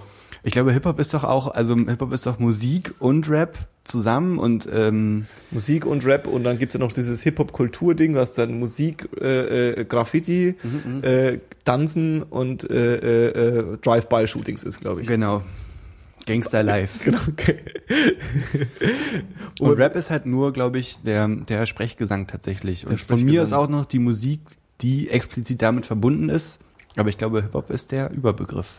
Ich bin nämlich äh, im letzten Vierteljahr so ein bisschen äh, äh, neu erleuchtet von, von Deutschrap geworden. Lustigerweise nicht in den Bereichen, die äh, ähm, aktuell viel zitiert werden. Also dieses ganze, ähm, das ist, ich, ich tue mir da wieder schwer, aber diese ganze neue alternative deutsche Rap-Kultur, also Mhm. ich sag jetzt mal äh, hier äh, mas äh, maskulin, nee, zugezogen maskulin, Hm? ähm, und äh, da gibt's ja noch so ein paar, irgendwie diese ganze Audio 88 Kram Mhm. und so. Das ist ja so der, ich sag jetzt mal ganz assi, der neue alternative deutsche Rap irgendwie. Ja. Auch eine Rap-Bewegung, die finde ich sehr speziell deutsch ist, auch so. Also Ja. es passt auch zu Deutschland Ja. irgendwie und nicht so sehr nachgemacht, was es irgendwo anders gibt. Ähm, aber ich meine gar nicht diese Bewegung, ich meine tendenziell, äh, äh, ich habe zum Beispiel vor ein paar Monaten zum ersten Mal bin ich über Shindy tatsächlich ge gekopft. Kennst du Shindy? Ja. Was findest du von, was hältst du von Shindy? Shindy. Also ich hab's, ich muss ehrlich sagen, ich habe nicht viel von ihm gehört. Ja. Was ich, also was ich gehört habe, macht es den Eindruck, als wäre es ähm, zumindest von Texten her unkomplizierte Musik einfach. Also wir reden von dicken Autos und viel Geld und Liebe an zur Musik und Frauen und was weiß ich. Ja. Aber er soll wohl, wie gesagt, ich hätte es auch bloß vom Hören sagen, er soll wohl ähm, musikalisch recht naja, revolutionär ist vielleicht auch ein krasses Wort, aber er soll es geschafft haben, was Neues zu machen, was Ja. es vorher noch nicht unbedingt gab. Und deswegen trotzdem aber ziemlich erfolgreich sein. Ja, der kommt ja aus diesem, äh, aus dieser Bushido-Ecke, der ist ja so Homie von Bushido irgendwie. Naja, nicht bloß aus der Bushido. Ich glaube, der hat den quasi unter seine Fittiche genommen Genau. und groß gemacht. Ja. Genau, genau, genau. Und ähm, also Bushido hat Shindy äh, Ja, ja, äh, groß ja, ja. gemacht, genau. Und äh, ähm, spannenderweise ist die die textlich textlich vielleicht teilweise eher so ein bisschen, also man sehr flach betrachtet, tendenziell, tendenziell eher in die Bushido-Richtung, also Mhm. tendenziell eher äh, äh, Bitches und und Autofahren und so. Äh, wobei Bushido jetzt auch nicht so viel Bitches und Autofahren hat. Bushido ist ja eher, ich laufe durch die Straße und da ist ein Trackdealer und Ich glaube, sind alle schlecht. ich glaube, ähm, rein, wie gesagt, rein vom lyrischen her ist Shindy gar nicht mal so vielseitig wie Bushido unbedingt. Mhm. Aber ähm, ich glaube, das tut dem Ganzen keinen Abbruch. Also der ist ja irgendwie so ein bisschen mit, ich glaube, sein Debüt hatte der, als das ganze Zerwürfnis mit K1 so entstanden Ja. ist. Und er hatte jetzt vor kurzem, nee, das war NWA, glaube ich, ne? Was er da So hieß- rausgebracht ja, hat. das kann sein, ja. Jetzt kommt das zweite oder so. Genau, die zweite Platte, die jetzt rauskommt, ist glaube ich sein Major Release, das ist Fuck Bitches Get Money. Genau, genau. Also die ist schon rausgekommen, Ja. ist aber so ein bisschen meiner Meinung nach, weil es es passt nicht mehr in meine in meine in meine äh, Musikkonsum Kon, äh, Konsum Taktiken, Ja, weil es nicht bei Spotify ist. ja. Und äh, die äh, sind natürlich auch, äh, Bushido ist ja bekannt dafür, für eine sehr, sehr äh, strikte, äh, äh, striktes Umgehen mit ähm, Urheberrechtsproblemen äh, Mhm. äh, und mit Musik umsonst hergeben. Das Mhm. heißt, du findest quasi zwar YouTube und äh, äh, ab und zu auch mal ein Soundcloud, wo jemand die Songs hochgeladen hat, aber Mhm. meistens nicht sehr lange. Ja. Und äh, ähm, ich habe tatsächlich die Platte nur über so mal bei YouTube reingehört. Ja, ja, Äh, ähm, ist auch wieder abgefreakt, ne? Dass wenn so ein, wenn es so aus dem Spotify-Welt rausgelöscht ist, dann ist es so in meiner Welt weg. Ja. Ich muss immer bewusst sagen, ah ja, ich wollte noch mal Shindy hören. Mhm. Shindy. Und der, der ist ja, also ich glaube, das erste Mal, wo mir aufgefallen ist, war bei diesem Bushido-Track, wo er irgendwie so ganz äh, äh, möchte gern billig irgendwie diese drei Berliner Politiker äh, äh, äh, gedisst hat. Was war das denn irgendwie? Äh, Ja, auf wo- die Schnauze. Nee. Ja, Wovereit und die Claudia Roth und noch Wie hieß denn der. Track? Irgendwas mit auf die Fresse. Keine Ahnung. Wir machen Party, Stress auf deiner Party oder so. Stress ohne Grund. Stress ohne Grund, genau. Stress auf deiner Party. Stress ohne Grund, so hieß der, hieß der Song. Ja. Das war ja so ein bisschen, und da war, glaube ich, das war ein Feature mit Shindy. Kann sein, ja. Ich, Genau. Das, weiß, das habe ich nicht so genau verfolgt. Ich muss auch ehrlich sagen, also vielleicht nochmal zu dem, was du vorhin gesagt hast, so diese Sache mit dem alternativen Rap und so. Ja. Ich habe das Gefühl, dass gerade in Deutsch, im deutschen Hip-Hop richtig viel geht und das, glaube ich, so das einzige tatsächliche Unterscheidungskriterium inzwischen einfach nur noch ist, was wird sofort unglaublich erfolgreich Hm. Und was bleibt so ein bisschen unterm Radar, weil es Hm. eben nicht alle anspricht, Weil sondern, so nur, zugänglich ist. sondern nur einen bestimmten Teil. Aber prinzipiell geht gerade alles und immer und überall, habe ich das Gefühl. Ja, das stimmt so. schon. Das stimmt schon. Also, um das mal ganz kurz auf den Punkt zu bringen, äh, jetzt haben wir die ganze schlechte über ihn geredet. Die Platte hat mich tatsächlich überrascht. Ja, ja. Also, ich habe echt irgendwie komischen Kram erwartet und habe dann relativ gute Beats erfahren, relativ poppige Beats. Ja. Äh, ich habe öfter mal gelesen, sehr amerikanische Beats, Mhm. dem ich jetzt auch mal zim- zustimme. Äh, die, die, die, äh, äh, ähm, er hat schon so eine Lässigkeit. Mhm. Also, es klingt tendenziell eher nach gute Laune Mucke als nach Assi-Rap. Weißt du, was ich meine? Ja. Also, es ist schon eher so Das habe ich auch gehört, ja. ganz nett Ja. eigentlich und und äh, sind paar gute Tracks dabei, aber ich habe den Typen halt sofort vergessen, als dann äh, äh, äh, Hafti um die Ecke kam. Und mit seinem, mit seinem russisch Roulette irgendwie kommt bald raus, mal irgendwie alle ein bisschen nervös gemacht hat. Ja. Ja, ich glaube, das wird ganz schön dick. Also was er bisher hatte, schon so ein paar Vorveröffentlichungen so. Mhm. Und äh, ist alles sehr hochwertig und cool, was ich bisher so erfahren habe. Also ich habe dieses Chabos Wissen, wer der Babbo ist, diesen Hype und diesen dieses Meme habe ich äh, mitbekommen, Hm? habe das auch verstanden, Mhm. dass das irgendwie amüsant ist und dass das irgendwie cool ist und dass das irgendwie witzig ist, weil es ist ja auch schon so ein Phänomen gewesen, was irgendwie, also auf einmal war Haftbefehl auch beliebt und bekannt außerhalb seinem klassischen Hörerklientel. Also auf einmal habe ich ganz viele Ja. Leute, die ich jetzt nicht unbedingt als Hip-Hop-Experten äh, äh, bezeichnen würde, äh, und da würde ich mich mit reinnehmen, ähm, auf einmal davon reden hören, Hm. ey, Chabos wissen, wer Babbo ist. Ja, das hat irgendwie anscheinend ziemlich schnell so eine Art Pop-Status erreicht, Genau. habe ich das Gefühl. Genau, Ja. und dann ist er ja irgendwie gesigned worden, Universal und so, und hat Ich jetzt glaube, irgendwie ja. Major Deal und äh, äh, Rammstein-Vertrag. Mach Ja. einfach die Kopie, ja, ganz geil Ja. eigentlich. Ähm, und ähm, jetzt äh, sagt er irgendwie dem Ganzen, also der spannendste Effekt von den vier Tracks, die er bis jetzt veröffentlicht hat, ist ja, dass er irgendwie noch das macht, was er früher gemacht hat, Mhm. aber irgendwie jetzt auch anders. Und also gerade diese 1999 Tracks, die ja sehr melancholisch sind und sehr äh, ähm, deep fast schon, sehr autobiografisch Ja. und nett. Also ich habe äh, in einem Interview gehört, dass das Album auf jeden Fall sehr, sehr ernst werden soll und nicht mehr so diesen, diesen Spaßfaktor haben soll, den es halt bei dem, bei dem anderen Album noch so gab, bei ähm, Was weiß ich, Blockplatin. Blockplatin, genau. Ja. Und dass eben, ähm, damn it, ich habe vergessen, was ich sagen wollte. Ähm, die, die bei 1999 spannend ja auch, wo ja auch ein bisschen Alex explodiert ist, Fabio ja auch ein bisschen, dass ja irgendwie gerade der Part 2 so ein bisschen so ein Beat hat, der so tendenziell an äh, Kendrick Lamar erinnert. Äh, äh, äh, also Ja. waren sehr viele Ähnlichkeiten dabei, weil er auch so ein Thema hatte, Ja. von wegen, so war es früher Ja. und irgendwie Good Kid, Mad City auch so ein bisschen, so wie, wie, wie, er sich gefühlt hat zum Teil, ja. Aber auch so, ähm, also was mich ja nach wie vor fasziniert, ist ja die Sprache, in der er rappt. Ja.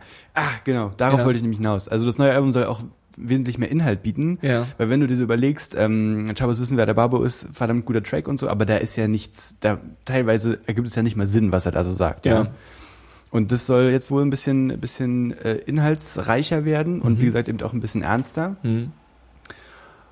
Und Du hast mich schon wieder verloren Faden. Was ist denn los mit dir? ich weiß auch nicht. Zweimal denselben Faden aufgehoben und dann schon wieder an Ja, an- ach so, und mit der Sprache meintest du genau. Also es soll eben jetzt streckenweise auch wirklich um was gehen und auch um was, was man verstehen kann und nicht so dieses Kauderwelsch aus 50.000 Sprachen zusammengemixt, wo du dann am Ende nicht mehr weißt, was am Anfang gesagt hat. Das stimmt. Ich habe ja die These aufgestellt, ich bin da bitte ein bisschen äh, äh, wieder anders überzeugt worden, aber so ähm, ganz äh, krass gesagt, da müsste man mal mit einem Linguisten reden, der sich über mit Rapmusik auskennt, aber ähm, so die die Slang-Sprache, die zum Beispiel im Hip-Hop, im amerikanischen Hip-Hop irgendwie aus den Gangs für Mhm. Gangster-Rap benutzt wurde und viel Wortneuschöpfungen, die dabei waren äh, und ähm, da jetzt seit irgendwie 20 Jahren vorherrschend sind und irgendwie funktionieren und immer wieder aber auch so Sachen wie, was weiß ich, Swag oder, oder, oder so, Ja, ja. so ein Kram, die immer wieder von neuen Bewegungen mit reingeholt werden, Ja.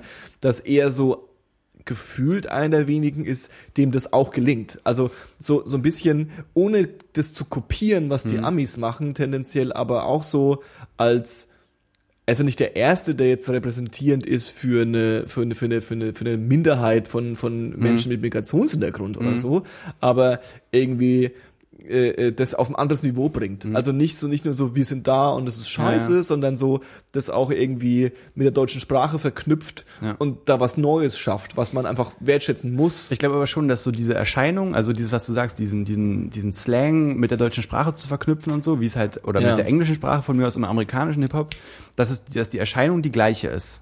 Mhm. Aber, und vermutlich dann auch wieder in Deutschland ein bisschen später angekommen ist als in den USA und so, also dass es schon da Ähnlichkeiten gibt. Ja. Aber sie haben es natürlich auf ihre eigene Art und Weise geschafft, weil es halt eben vielleicht sogar noch viel mehr Einflüsse oder andere Einflüsse sind, als die Army-Rapper vielleicht in, in, in ihrem Klientel so haben, weißt Das du? Phänomen ist halt das gleiche, aber es ist nicht dasselbe. Also Ja, es ist ja, nicht so, dass wir das eben. nachgemacht Ja, ja, haben, genau. so, so, wir müssen jetzt auch noch ein Wort für Swag ent Ja. entwickeln, so, sondern es ja, ist aber so die Erscheinung ist eben ähnlich. Genau, genau. Das, was, was ich, was ich total äh, abgefreakt Und er soll eigentlich. ja, eigentlich gilt er, glaube ich, auch ein bisschen in der Hinsicht so schon als Vorreiter. Also Ja. als jemand, der das so groß gemacht hat. Ja, und dann kam Fall. ja so die ganzen, die ganze Aslak-Ecke hinterher und so. Ja, klar. Und ähm, also ich glaube auf jeden Fall, dass es dick wird und dass er wieder sehr erfolgreich damit sei. Ich meine, so die Beats und so sind halt sau hochwertig und klingen nach wirklich, die klingen nach Oldschool Ami-Mucke und haben trotzdem was eigenes Neues, weil du eben trotzdem so Trap-Elemente und so drin hast. Mhm. Also ich glaube, da ist schon, da wird schon ganz schön was auf uns zukommen.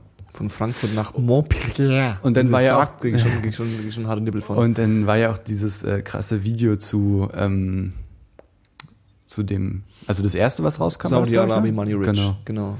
Da war ja, das hat ja auch schon mal für auf, Aufsehen. Aber war das Aufsehen so hoch, wie ich es mir, wie, wie ich mir, wie ich mir erhofft habe? Ich glaub nicht. Nee, ne? Was heißt, naja, was, ja, also es ist schon anstößig Ja. in vielerlei Richtung, finde ich. Aber nicht so, als dass jetzt gleich sämtliche Medien die Hände über den Kopf zusammenschlagen und sagen, was hat der sich denn da erlaubt, so, weißt du? Ja, das kam nicht so wirklich. Ich habe ja gehofft, dass das so ein, so ein ähm, weil, also das Problem, äh, also ich glaube, es geht ja vor allem um drei äh, äh, Bilder, die er da malt. Irgendwie das, das erste Bild ist ja diese ähm, Louis Vuitton Burka. Die Louis Vuitton Burka, dann äh, ähm, die äh, schwarze, äh, wunderhübsche äh, Frau, die da in irgendwie äh, Champagner verschüttet, Mhm. also so ein bisschen so diese afrikanische Schönheit, die Mhm. einfach so extrem luxusmäßig irgendwie in Scheiß verschüttet.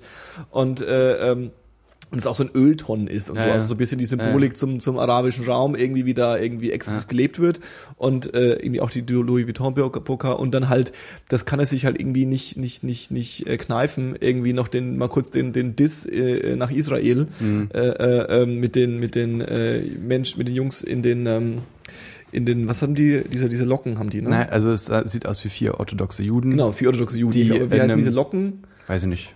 Den, Das den nicht. Namen, ist egal. Die in halt so einer amerikanischen Karre über irgendein Flugfeld heizen und genau, dabei und trinken saufen und, und, so ein bisschen exzessiv, machen. Ja. exzessiv leben, genau. Und äh, ähm, also spannend daran wäre ja gewesen, weil es ja eigentlich auch so ein bisschen, vielleicht auch ein bisschen mehr als ein bisschen, äh, äh, ein Diss oder ein, ein, ein Fausthieb Ja. gegen auch seine eigene Kultur ist ja, in, klar, in gewisser ja. Weise, die, die, die, die, die man ja ganz schwer immer angreifen kann. Und äh, ähm, da haben auch zum Beispiel die Weiß hat da auch drüber geschrieben, dass sie sich vorstellen könnten, dass das quasi, dass er damit seine eigenen Hörer verprellt. Ja. Und aber das habe ich irgendwie nicht mitbekommen. Ähm, ich, Vielleicht weil ich auch nicht in diesen Kreisen, also weil ich, weil ich, weil ich auch da, Ja. da keinen Zugang zu habe. also ich kann es nicht wirklich bewerten, aber vielleicht geht das Ganze auch mehr so ein bisschen in die Richtung, okay, Geld macht einfach alles möglich und Geld macht eben auch so viel möglich, dass äh, vielleicht gewisse kulturellen Richtlinien oder so in den Hintergrund gestellt werden Ja. können. ja, ja. Und dann ist es einfach das, was es schon, denke ich, eine Weile im Hip-Hop gibt. So einfach, also Geld macht alles möglich. Und wenn das die Grundmessage ist, naja, dann ist er ja, hat er sich ja keinen Fehltritt erlaubt. Nee, auf jeden Fall nicht.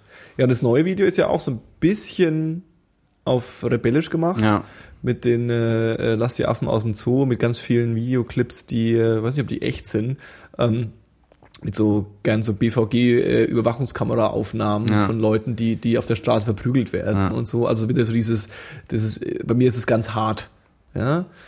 Wobei man ja auch wieder fairerweise sagen muss, ja, ich, es gibt Teile von Deutschland, da ist es auch so hart. Ja. So, deswegen kann man die auch Und porträtieren. du, ich glaube, der hat auch eine Menge Scheiß durchgemacht. Also ich habe mir, wie gesagt, ein Interview mit ihm angeguckt und der hat halt erzählt, dass er eben jahrelang getickt hat und sich auf der Straße bewegt hat und warum soll denn nicht auch ein Großteil davon tatsächlich stimmen? So, er ist mein, doch auch, glaube ich, geflohen. Ne? Er ist, glaube ich, auch einmal nach, ins Ausland geflohen. Ich glaube, nach Amsterdam oder so, nach, nach Holland und hat da eine sein, Zeit ja. lang gelebt, weil Ja. er irgendwie gesucht wurde und so. Ja.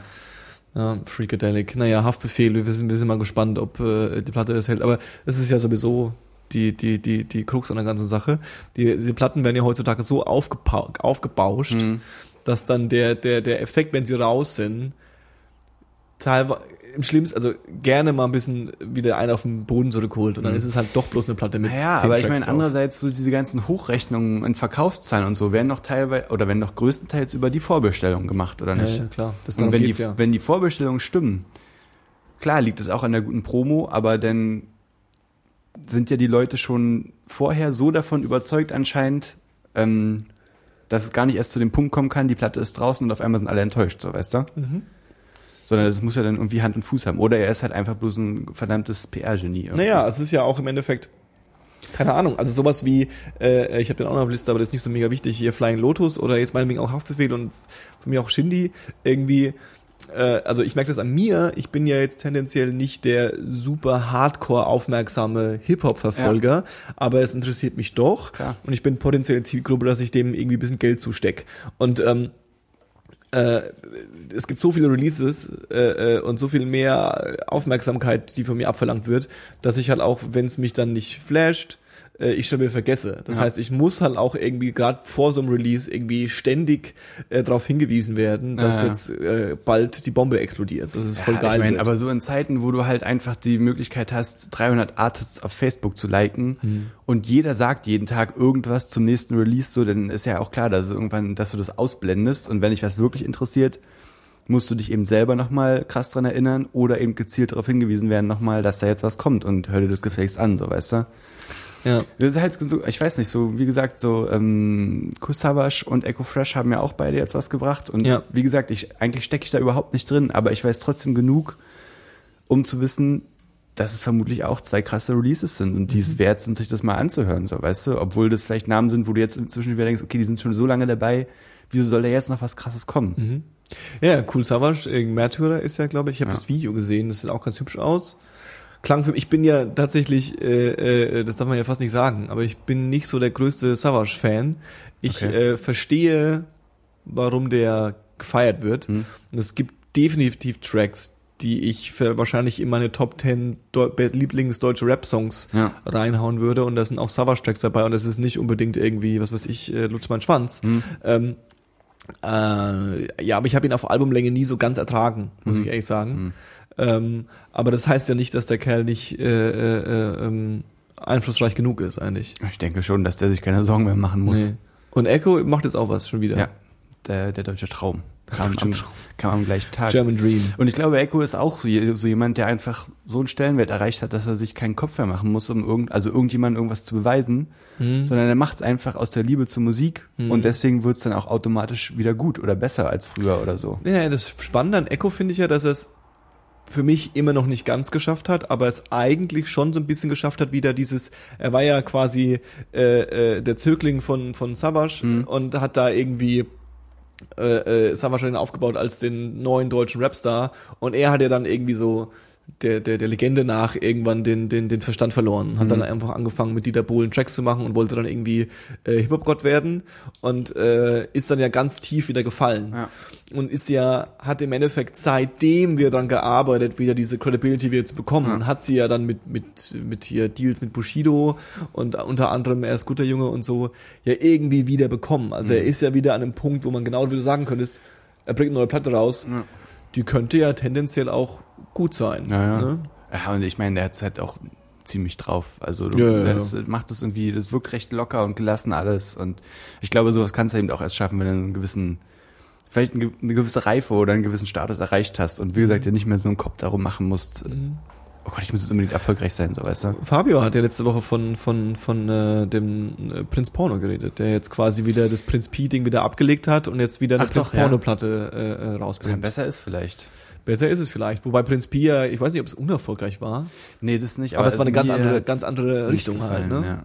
Ja. Ja, und er hat jetzt einen neuen, neuen, neuen Track rausgebracht und macht jetzt da wieder so ein bisschen sein Die Sache ist, ich habe immer so den Eindruck gehabt, dass Prinz Pi versucht hat, ähm, was Besonderes zu machen, irgendwie so, vielleicht so in Richtung auch sowas wie Casper oder so, und es aber nicht so richtig geschafft hat. Ja, Und deswegen, das wird ihm viel vorgeworfen, ja. also das ist so meine oberflächliche Mhm. Meinung dazu. Mhm. Und deswegen ist es vielleicht ganz gut, dass er wieder was anderes probiert. Vielleicht, ja. Man Ähm, wird's ja sehen. wo sich die, wo sich die Hype, äh, äh, die Hypeblase ja immer mehr aufbläst, das muss ja quasi schiefgehen, ist ja äh, die neue Kendrick Lamar Platte. Die, die, naja, der, der, der, der Witz ist ja, dass man, glaube ich, darüber noch nicht viel weiß, Hm. außer eben diese erste Single. Und er aber, ähm, ähm, die ich ja großartig finde, aber Fabio findet sie ja nicht so geil. Und ähm, äh, aber so im letzten halben Jahr irgendwie regelmäßig Features von ihm gedroppt wurden, die immer wieder für alle so, wow, Mhm. der Typ kann's halt immer noch. Und da geht's halt Flying. Lotus gemacht, ne? Ja, Ähm, was auch der beste Track auf der Platte ist. ich habe die Single ja zum Anfang auch nicht so gefeiert. Ja. Und ich habe inzwischen schon überlegt, ob es überhaupt sicher ist, dass die auf der Platte drauf ist. Okay. Weil er hat ein Mixtape rausgebracht. Ja. Da ist die auf jeden Fall drauf. Okay. Und ich denke mal, wir sind uns einig, dass man da viel erwarten kann. Ob es nachher Mhm. nun so ist oder nicht, ähm, werden wir ja sehen. Aber vielleicht ist das, was da kommt, alles gar nicht so, wie man bisher so den Eindruck hat, Mhm. sondern nochmal komplett anders. Hm. Ja, es wäre, es wär, also der, ich glaube, der Tonus ist natürlich, alle wünschen sich halt noch ein Good Kid, Mad Ja, City ja. und es ist aber immer dasselbe Käse bei einem Künstler, der eine neue Platte rausbringt nach einer erfolgreichen, äh, äh, macht er noch mal eine Good Kid, Mad City, sagen alle, es ist Mhm. ja bloß eine Good Kid, Mad City, macht er keine Good Kid, Mad City, sagen alle, es ist ja keine Good Kid, Mad City. Ja. Also das ist so ein bisschen, äh, äh, ähm, da mal angenommen, es floppt, dann ist es halt auch wieder spannend zu sehen, wie es in zehn Jahren ausschaut. Ja. Also wird die Platte in zehn Jahren noch als Flop bezeichnet oder ist es dann bloß der, der, der erste Hype, der geplatzt ist? Ach, ich glaube schon, dass es ganz cool wird. Egal, was er macht. Ich meine, klar, er muss sich halt, also wahrscheinlich hat er sich einfach ein bisschen neu orientiert, Mhm. so, weil er will ja nicht nochmal das Gleiche machen. Mhm. Glaube ich nicht, dass er so eine Person ist, die eben sagt, okay, ich bringe nochmal ein zweites Good Cat Mad. Und deswegen wird es anders und deswegen wird es vielleicht auch erst nach dem dritten oder vierten Mal hören wirklich cool sein, aber ich bin mir sicher, dass es einfach qualitativ locker mithalten kann. Bestimmt. Also der Typ ist ja, ist ja, hat ja mehrfach bewiesen, dass er eigentlich ein, ein Genius ist. Ein Genius. Ein Genius, der auf diesem Planeten läuft. Freaky. Def Jam ist 30 Jahre alt geworden, hat äh, äh, äh, den ganzen November jetzt jeden Tag ein neues Mixtape rausgehauen. Heftig. Hm? Also äh, ein Mix, also Ja, kein ja. Mixtape, so ein Ja, Mix. Und äh, haben wir irgendwelche krassen DJs sich rangeholt, die dann irgendwie die Sachen äh, äh, vorstellen. Äh, hau, hau, ich, hau ich den Link mal in die Shownotes, habe ich äh, schon ein paar Mal reingehört. Sind, sind bis jetzt irgendwie 16 Stück raus. Äh, ähm, geht gut. Schön. Kann man gut machen, um's mal, um, um mal wieder so, es gibt noch guten Rap, äh, aus der Vergangenheit zumindest. Ja, dann haben wir ja auch quasi schon so halb abgehandelt, was wir gerade so hören. Ja, gibt's noch was anderes? Was hörst du gerade, Paul? Na, ich höre gerade zum einen das, wie gesagt, das Mixtape vom Kendrick Lamar. Ah, okay, wie heißt es denn? Ähm, Who's in Control, glaube ich. Who's in Control? Okay. Ups. Und dann höre ich natürlich ohne Scheiß fast täglich die neue Slipknot-Platte. Ah. Findest du gut, ja? Ich habe äh, das erste Mal gehört und habe gedacht, Alter, was ist denn das? und ähm, ich war super erstaunt, weil sie so, weil sie, finde ich, einen ruhigen Einstieg, Mhm. einen sehr ruhigen Einstieg für eine Slipknot-Platte findet. Mhm. Und dann so die ersten paar Songs fand, da, also zum Anfang habe ich es mir zumindest eingebildet, klang so ein bisschen eher wie Stone Sour als wie Slipknot. Mhm. Und hinten raus wird das Album aber immer brutaler und im Endeffekt ist es so, es ist eine solide Slipknot-Platte, die sich wenig Pausen gönnt, Mhm. die richtig böse klingt und permanent nach vorne geht. Und ich bin hundertprozentig überzeugt. Ähm, ja. Ja. Also man darf halt nicht vergessen, es ist definitiv was anderes, weil es ist halt ein anderer Drummer. Ja, und halt äh, der Bassist musste ja nun auch ersetzt werden. Und ein Und- Giris, wenn mich nicht alles täuscht. Aber ich, Das nee, weiß ich gar nee, nee, nicht. nee, stimmt, nur Bassist und, und Ding. Nee, passt schon. Und klar, man hört auch, dass es anders ist. Gerade so äh, Joey Jordison nicht mehr dabei zu haben, hört man schon so. Der hat Mhm. sich ja genug etabliert in seinem, in seinem Bereich. Aber ich finde es überhaupt nicht schlecht. Ich finde es eine solide Platte und sie erinnert auch an Slipknot, wie Slipknot früher war und bringt trotzdem was Neues rein. Ich bin rundum zufrieden, ganz ehrlich. Ich muss sagen, dass ich äh, sehr kritisch gegenüberstand. Ich, äh, weil, also grundsätzlich, weil ich auch der, das ist ja so eine, so eine, so eine These, die ich schon seit Jahren irgendwie vor mir hin predige, ähm, dass ich der festen Überzeugung bin, dass ähm, äh, Corey Taylor ein Depp ist. Ja. Weil das einfach ein, ein Bauer ist, ein, ein, ein, ein Proll aus irgendwoher, der einfach nur Metal machen will, der will lieber bei Metallica spielen als bei Slipknot und ähm, im Endeffekt am Anfang engagiert wurde als Sänger und äh, in dieser Rolle auf einmal gut ausgeschaut hat und äh, die eigentlichen Größen der Band, die mal an, andere Leute waren, die aber dann Stück für Stück immer weiter, sag ich jetzt mal, untergebuttert wurden und dem Ego von ihm und vielleicht noch ein, zwei anderen Mitgliedern äh, irgendwie unterworfen waren. Naja, Ähm, ja. ich, ich glaube es mittlerweile insofern nicht mehr, weil ich A, auch der Überzeugung bin, dass ich die Platte ganz gut finde. Mhm. Ähm, ich finde auch, dass die Platte äh, genug nach Slipknot klingt, ähm, äh, ohne jetzt irgendwie, also nur, dass irgendwie einer der äh, wichtigsten Mitglieder äh, äh, vor ein paar Jahren gestorben ist, ähm, nicht bedeutet, dass das zu Ende ist. Mhm. Also das, das, das, das, das, da geht noch was. Ja.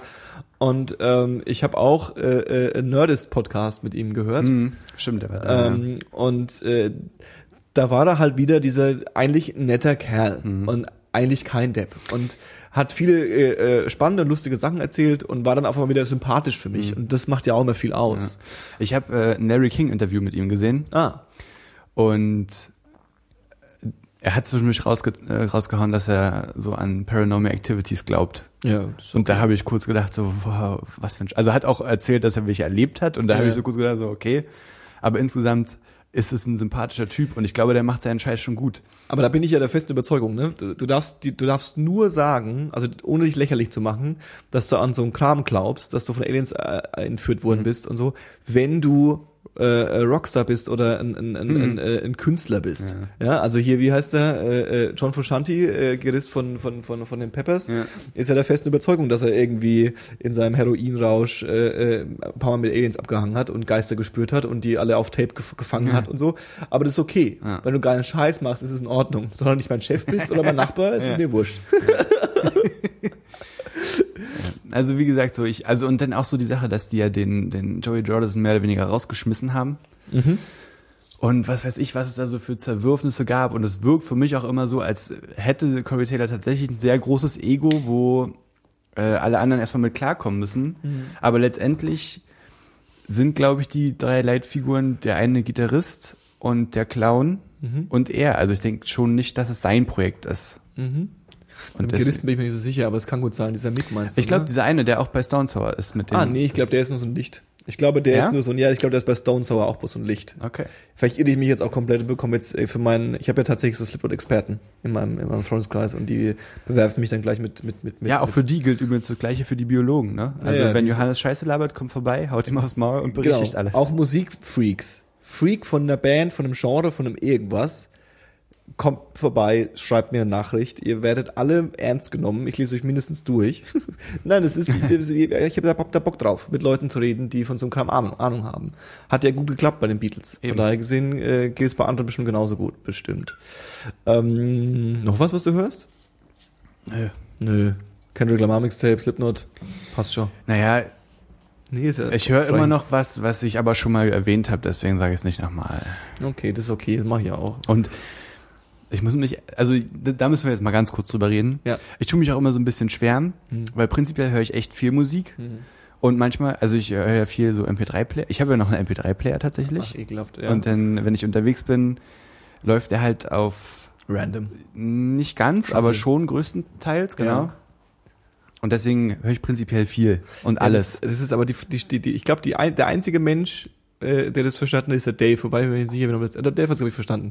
Äh, ähm, äh, das ist ja quasi die Möglichkeit, äh, Sachen zu empfehlen, die Ja, ja, einem eben. gerade so irgendwie einfallen und Eben. einem in letzter Zeit wichtig waren. Und äh, das kann Genau. sein Platten, die man seit zehn Jahren Ja. jeden Tag hört und es können Platten sein, die man nur mal einmal gehört und ganz gut Und fand. deswegen, deswegen denke ich ja auch, dass ich es inzwischen schon ganz gut hingekriegt habe, das immer so herauszukristallisieren. Ich finde, du hast es sehr gut gemacht, Paul. Nice! Ich finde auch, dass wir das heute wieder sehr gut gemacht haben, obwohl ich noch gar nicht fertig bin. Eben, sag du doch erstmal noch was.